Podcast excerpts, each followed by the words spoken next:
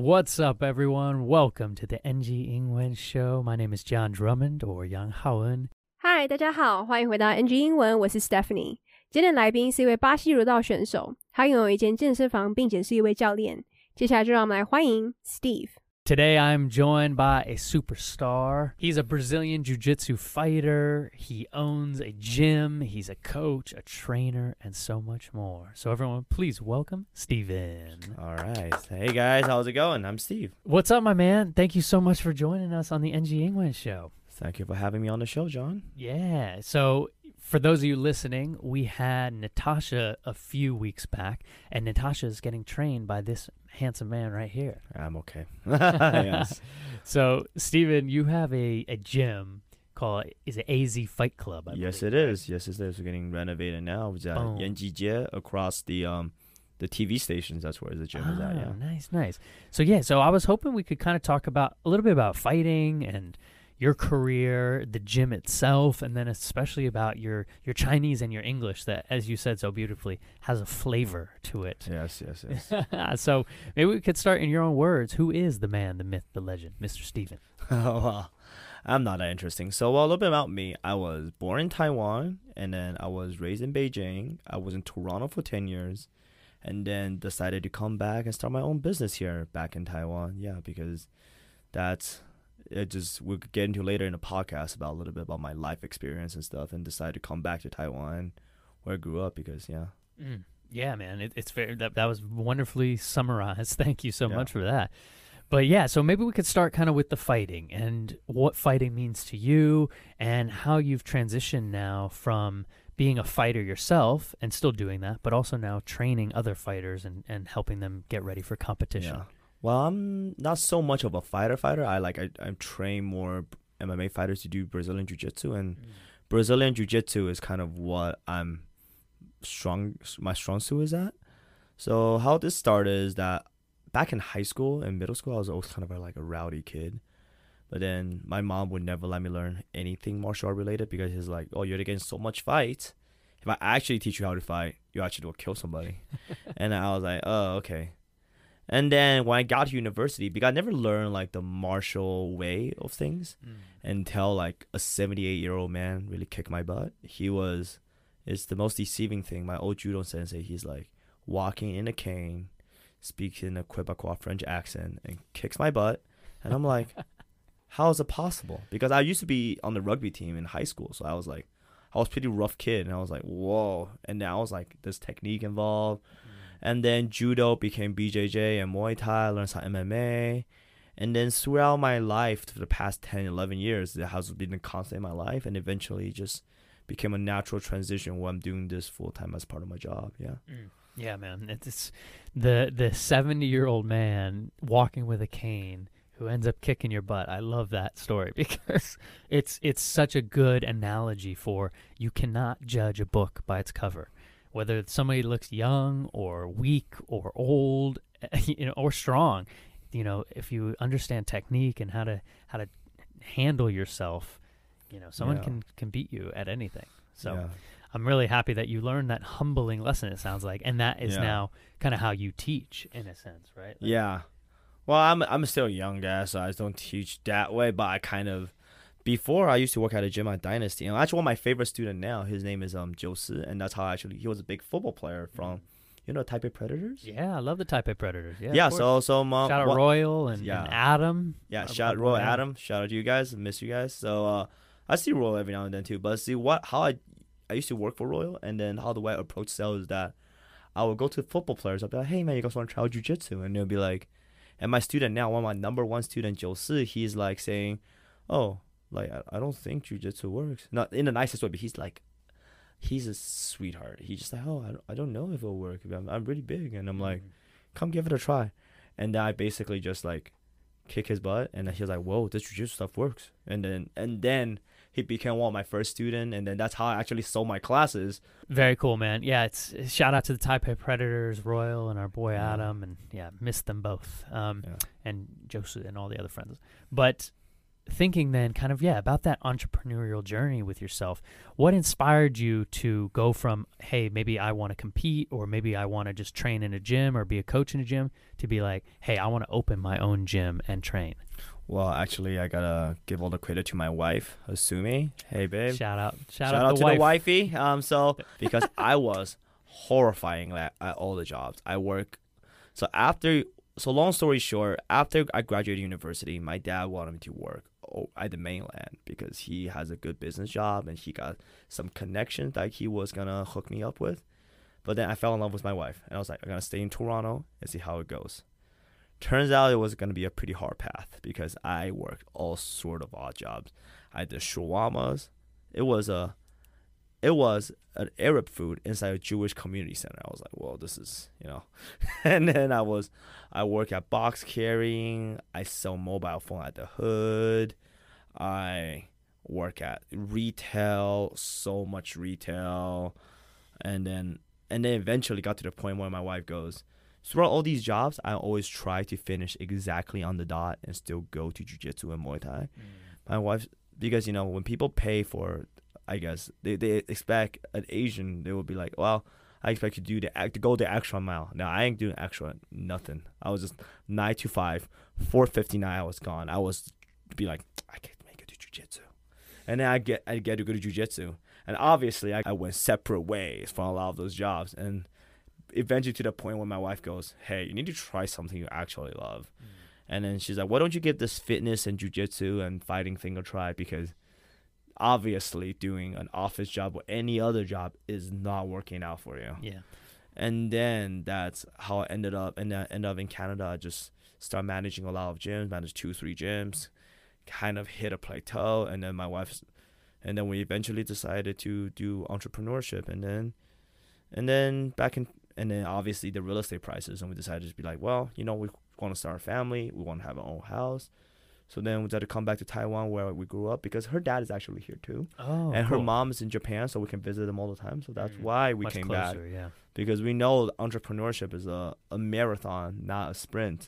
Yeah, man, and, and it's beautiful. I think kind of summarizing that a little bit too is you were working all these jobs that you hated, but you still found time when you were tired at the end of the day, super early in the morning to go train. And your wife was like, "Hey, Steve, why don't you try to make that into a career?" Yeah, Exactly. it's, it's it's actually very smart, and it it's I think advice for anyone listening. Yeah, is if you can if you can kind of find that thing that you love and you can figure out a way to either work in that industry or monetize it as an entrepreneur, it's a great great advice. It, it truly is. It truly is living the dream. There you go. Living the dream. Nice man. So at AZ Fight Club now, are you training all different ages, all different levels, or do you focus on people who are just trying to compete? Where are you guys at with that? Well, right now we not we have some kids classes. We have some Muay Thai and Nogi Jiu Jitsu is basically what we teach at AZ Fight Club. And the thing is, the gym is still it, it has it has a long standing history. Mm-hmm. But I just joined my partner recently, so I'm just you know, whatever people are trying to do, I'm trying to teach them or I try to find somebody because I have enough understanding to know that I don't know everything. Mm-hmm. That whatever the people want, I try to make it the gym on my own. I want to make a gym like a place where people can hang out. So I don't want to be like we're learning this and this way and that's it. So I just kind of want to make sure that everybody can come and hang out, so I can teach. I'm not saying I'm gonna teach whatever people want to learn, but I can try. You know, like Mhm. I'll be like, well, if you want to learn copper, I don't know copper. I'll find somebody who does, Mm-hmm. right? Yeah, it's it's awesome, man. Well, shout out to you. Congratulations. I know the entrepreneurial journey is like you said, it's a marathon, not a sprint. But Oh yeah. shout out to the wife and shout out to you for trying this. 来宾的健身房叫做 AZ Fight Club。那来宾出生于台湾，但后来在北京成长。他也曾经在多伦多住了十年。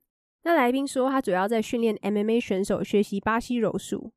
那来宾也分享，因为他在国中的时候其实是一位非常爱捣乱又很不受控的小孩，所以他母亲不让他学任何跟武术相关的运动，因为他担心如果他真的学了，很有可能把别人打死。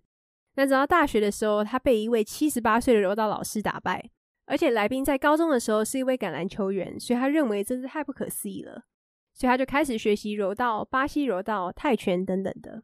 那在接下来的十几年之间，武术成为他生命中一直持续的运动，于是这也自然的转变成了他正职的工作。来宾说，他以前在一间健身房工作，后来他开始主动询问足球员想不想要试试看巴西柔术，直到他遇到了台北猎人队的九四。当时本来他婉拒了他，因为他认为自己的体型比较大。但是试了一堂课之后，他就被来宾打败了，也成为了来宾的第一位学生。那来宾会从教练的身份转换到创业家的原因，要归功于他老婆。因为他刚毕业的时候，他父亲本来希望他去中国工作，但因为他跟他老婆坠入爱河，所以决定留在多伦多。但他没有想到这条路会这么的困难，因此他做了非常多奇怪的工作，像是在一个犹太人社区中心里面卖阿拉伯食物，或是卖手机啊、卖衣服等等的。但是他老婆都认为他最后都会为了上柔道课而准时，甚至提早下班。所以他老婆就劝他试试看一个他真正热爱的工作，因为很明显的上班族跟其他的工作都不是他想要的。那来宾就开始在加拿大经营了三间健身房，但后来都遇到了停滞期，也因为他想要组建家庭，加上房地产价格上的考量，所以就决定回到台湾创业。那一部分也是因为来宾的老婆，他的父亲也在台湾，那母亲在日本，也相对来说比较方便。那来宾说，目前在 AZ Fight Club 有小孩的课程，有泰拳，也有柔道。那其实这间健身房已经存在一段时间了，他是近期才加入他的合伙人的。那来宾也说，他会希望这个健身房成为大家想要来聚集的一个地方，而且他会尽他所能教他会的。那我们来复习一下刚刚来宾跟主持人提到一些片语跟词汇。第一个是 strong suit，strong suit，S T R O N G S U I T。意思是强项。第二个是 rowdy，rowdy，r o w d y，捣乱、跟吵闹或是不受控的意思。那最后就是 plateau，plateau，p l a t e a u，这可以代表高原，也同时代表着平稳期或是停滞期哦。那我们继续来听接下来的专访吧。But I was hoping, Steve, we could switch gears a little bit, kind of to the story of your life with Beijing, Taiwan, Canada, all those different places, and really how that's influenced your language now over over the years. So maybe let's start with English. Where did English develop? Did that start in Taiwan? The English actually started in, I would say, started in Taiwan, but barely Mm-hmm. because I was not a very academic kid. Like I ended up in a pretty good university, but throughout my entire life, I have never. I, I'm kind of just. I would say I just like hustle out of my coverage. Mm.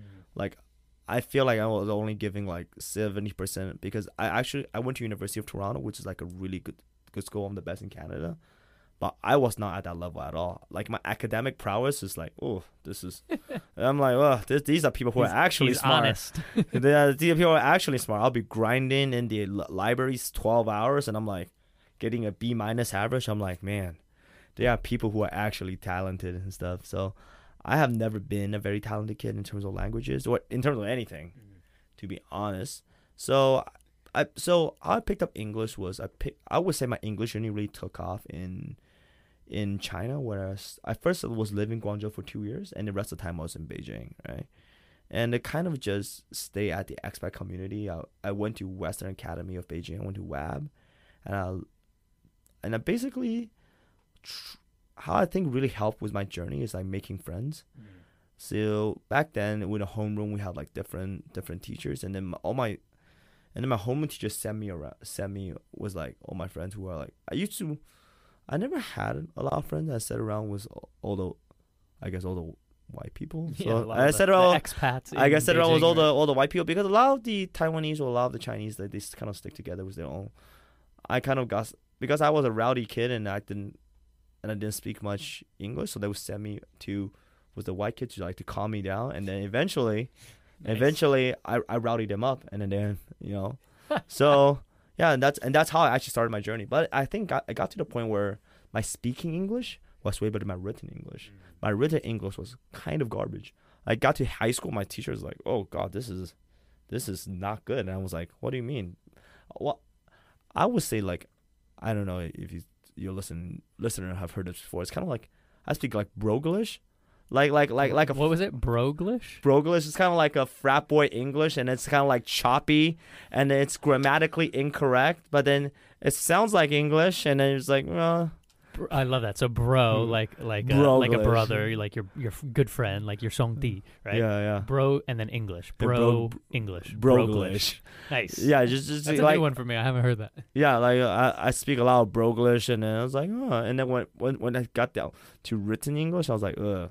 Like when you actually spelled the word gotta, I like it took me a while to realize you should not use the word gotta in like a in a literature class. Gotta, yeah, right. like right, G O T T A. Like man, I used to do that right. all the time. I gotta get this. Yeah, right. It's like no, uh, that's incorrect. or I like get them, I was like, oh, this is this. it took too late. yeah. What I think I, my English really took a turn was, I guess, in university. Well, no, no, no. It buckled down with a point, be like, all right, I gotta actually learn this grammar stuff, Yeah. and then eventually, it really like got to a university level. I get when I got into university, where I'd be like, all right, this is how adults speak English, Yeah, man. not So just a bunch of frat boys. What what actually helped you though? Do you think transition that that understanding? Do you remember any like tips or advice along the way? Hmm. Actually, one of the best tips I got is breaking everything down to simple clauses. Mm. because oh my wife hated when we write because we used to edit each other's papers. And then my broke Because she was was she learning English in Toronto? As well? no no no no. She she's like me she's kind of like me. She she grew up 10 years in shanghai mm-hmm. went to toronto for 10 years. So kind of like the same. She's like cool. 10 years in japan 10 years in shanghai 10 years in toronto. And i'm kind of the same way too right? And we would edit edit each other's papers right? And then my wife used to hate the way i write because there's no artistry to it because i'm a so afraid Sentence, sentence, sentence, sentence. yeah, because I'm so afraid to make grammatic errors. I'll write everything to simple clauses. It's it's not beautiful, but at least it's grammatically correct. right. So then the teacher wouldn't give me a bad score for making gram- Right, grammar right. mistake, but they Subject, verb, object. exactly like verb. Peter went to the school yesterday, like like that, like like it took me a while to realize. Like right now, I'm at this part, at this age too. I'm like semicolon. Is this, is this, where- this where this goes? And oh my wi- wow! and my wife be You're like- using semicolons now. I, I try, I try. It's just, it's like see, it's like supposed to be two two clauses that wouldn't make sense without each other, right? So that's what a semicolons, or I think.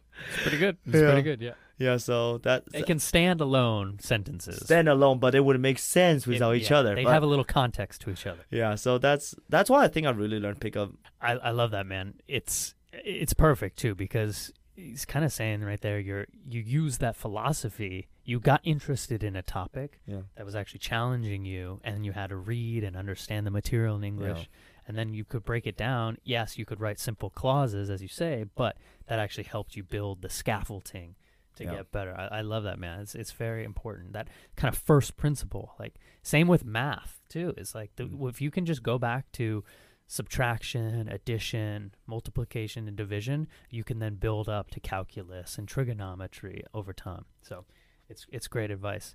Thinking though, Steve, when you came back to Taiwan, did you have to work on your Mandarin again? Oh yeah, I do. So when I first got back to Taiwan, I was working at Jima Dynasty, right? It's at Shilin. So I first got back, I thought my I have a pretty good grasp of Chinese. I speak Mhm. Chinese all the time. I, I did Chinese at high school. I got back, I went to Shilin Night Market and I was like, Hey, how much are the box of the chicken feet? Because you know, I like chicken feet, I like local food and you know and the lady goes two hundred dollars and I was like, Dude, two hundred dollars? I know how much chicken feet costs. And my friend pulled me to the side, be like, dude, you guys listen to your Chinese. It's like half Canadian, half Taiwanese, half Chinese, half mainland Chinese. They know you're not from around here. Oh, You are oh, you got hit with the foreigner price. yeah, and he was like, "I'm never coming out with you again. You're Chinese. needs to needs work." And so yeah, and I come still working on that now. Like you know, like I know my Chinese, but then because it's of the certain flavor based on my life experiences, that it's like a mm. little different than what Taiwanese people's Chinese is, and they will be like, "Wait, where are you from?" I'm like, "No, no I'm Taiwanese. I'm Taiwanese." Just and I got to go through the whole spiel about 10 years in Toronto, 10 years in mainland. That's, yeah, and yeah, and also because what I realized the difference between mainland Chinese and Chinese Taiwanese Chinese is that there's a because I feel like in Taiwan Taiwanese Chinese there's a certain element of Japanese influence to it, like the politeness is yeah, very crucial. Softness, yeah. The mm-hmm. politeness is very crucial, right? Like, like when somebody is, is in, in, for example, in terms of sales, when somebody goes, "Oh, because I call you," you like they think about it. and then in English you'll say, "Oh, think about it, all right." Then you can just let me know, right? It, it sounds pretty straightforward sales talk, but that's too straightforward for Taiwanese Chinese, right? So when they say "I'll think about it," that means no, right? right? They wouldn't think about it. That means no. Be- because in Chinese, you're like, 你想不想要? like, it's like, it's like, you want it or not? You know, it's like a straightforward answer. But in Taiwanese Chinese, kind of, sort of softness and politeness, a little, Mhm. a little bit more ambiguity Mhm. is what I realized. At, at least in terms of the professional setting, like Yeah. in terms of sales. Yeah. For sure, I, I see that a lot too, and it's you've got to add a lot of softness to the end of your sentences too. A lot Yeah. of ah la nah. Yeah, exactly. You know, like exactly. throwing that in just to like let me soften everything because that's hard for me because I'm very direct. yeah. You know, like when it, we're, we're California, like even though that's it's it's more New York. My my family's from New York, but I was grew up in California. But get to the point. It's like why are you talking to me? You tell me what you want. Exactly. if you want it or not, it's okay. Yeah. exactly, and that's I guess was my Chinese is, is flavored that way too, uh, because I take them my English Mhm. and I make it into Chinese because I live in Canada for so long, Right. but I'm my expat friend for so long. When I do sales in a professional setting, it's like very direct. Mm-hmm. But what seems c- direct and genuine in a North American setting Right. may seem rude to Taiwanese people. Be Very like, how dare you? Right? Yeah, they're like, no, I don't want to take your thing. I don't want your business. 来宾说，他的英文能力可以说是在台湾开始的，但是说实话，一直以来他都不是一位学习能力很强的小孩。虽然最后他读了一间很好的大学，但他认为自己一直以来都只有付出七十趴的努力。像他进到了多伦多大学的时候，他认为他的学习能力其实完全跟那些聪明的学霸不在同一个水平上，所以他就算是在图书馆努力的学习十二个小时以上，但他最终还是会考一个 B 减之类的。来宾认为他自己不是属于天才型的，那他说他英文真的进步的时候是在他在广州跟北京上学的时候，因为当时他就读了一间国际学校，所以他认为交朋友其实对他的帮助非常大。那当时因为他是一个很爱捣乱的小孩，而且他不太会英文，所以老师为了让他冷静一点，就把他放在白人的群体当中。可是没有想到，他反而影响了他的朋友们跟他一起闹。那后来他的英文口说远比他写作好太多了，而且到了高中的时候，他的老师其实还蛮担心的，因为他太习惯用口语化的英文写作，而且文法跟拼音都不太对，所以在他要上大学之前就决定好好研究一下文法。那来宾也分享，他当时跟他老婆都会互相改作文，但其实他老婆非常讨厌他的写作，因为完全没有艺术性跟创意。那这也是因为来宾为了不要写错文法，所以都用最基本的原则在写，但也因此让他的文法进步很多。那来宾也说，他刚回台湾的时候也必须调整他的中文，虽然当时他自认为中文很好，但有一次他跟朋友去士林夜市买鸡脚的时候，对方要卖他一盒两百台币。那这时候他朋友才说，这是因为他的中文有夹杂了加拿大、台湾、中国混合的腔调，所以被当成了外国人。来宾也分享，他认为在台湾的中文其实比较注重礼貌跟委婉的表达方式，因为他太习惯用英文的说法直接翻成中文，所以有时候会显得好像比较没有礼貌。那他认为台湾人比较习惯用模棱两可的方式说话。那我们来复习一下刚刚来宾跟主持人提到一些片语跟词汇。第一个是 prowess，prowess，p r o w e s s，代表着杰出的技能。第二个是 ambiguity，ambiguity，a m b i g u i t y，意思是模棱两可。那我们继续来听接下来的专访吧。Very cool, Steve. Well, it sounds like you. I, I love it. The flavor of your life, the flavor of your your your work and your language now. And a question I love to end with is: if you could go back and talk to a younger Steve before you were training, before you were an entrepreneur, before you had your languages, would there be any advice you give yourself about language, life, business? Marry my wife earlier. Yeah. Marry my wife earlier, and then, and then yeah, that that that's actually a good one. You, you need a you need a main partner in your life, Mm. and I feel like she really helped me find find who I am as a person. Right. Mm. It's not because I married her earlier because you know we're gonna be together for the rest of our lives, but you know marry earlier also find out who you are as a person Mm. as well, because that's one of the hardest things. Because I know unlike some other people, I it took me a while to find out who I who I am, Mhm. and my wife really helped me discover that, and I think she had no choice. Mhm. But then if I feel like if I met my wife earlier, I married her earlier, I met her earlier, it would have gave me the confidence to find out who I am earlier to Mhm. make the man I am today. Mm. You know, because if I'm more hesitant, then it will take yeah. Yeah. I love it, man. Beautiful. Shout out to the wife. Shout out to Shout out wife. to strong partners, men and women. yeah. in in in everyone's lives. I I couldn't agree with that more. It's when you are in those relationships, you really get challenged. You know, you have to find out who you are. You have to dig deep, and if you have a partner who supports you and helps you dig, and they don't run away when it gets tough, man. Oh yeah, oof, I would have left that's me a uh, long time ago. Yeah, I was getting fired from all sort of jobs. yeah, man. yeah. That's a real one. So shout out to the Yeah. wife. 来宾会给年轻自己的建议就是早点娶他的老婆，因为他认为是他的老婆给了他信心，并且帮助他找到自己。因为当时就算他有很多不同的工作都被开除， 他老婆依旧不离不弃。所以就像 John 提到的，希望大家都能遇到能够帮助自己更认识自己的另一半，并且在艰难的时期也能够不离不弃哦。那我们就谢谢今天的来宾 Steve。 All right, Steve. Well, where can people find your gym? Where can they find maybe your life online? My gym is um AZ Fight Club TW. Um, you can find us on Instagram.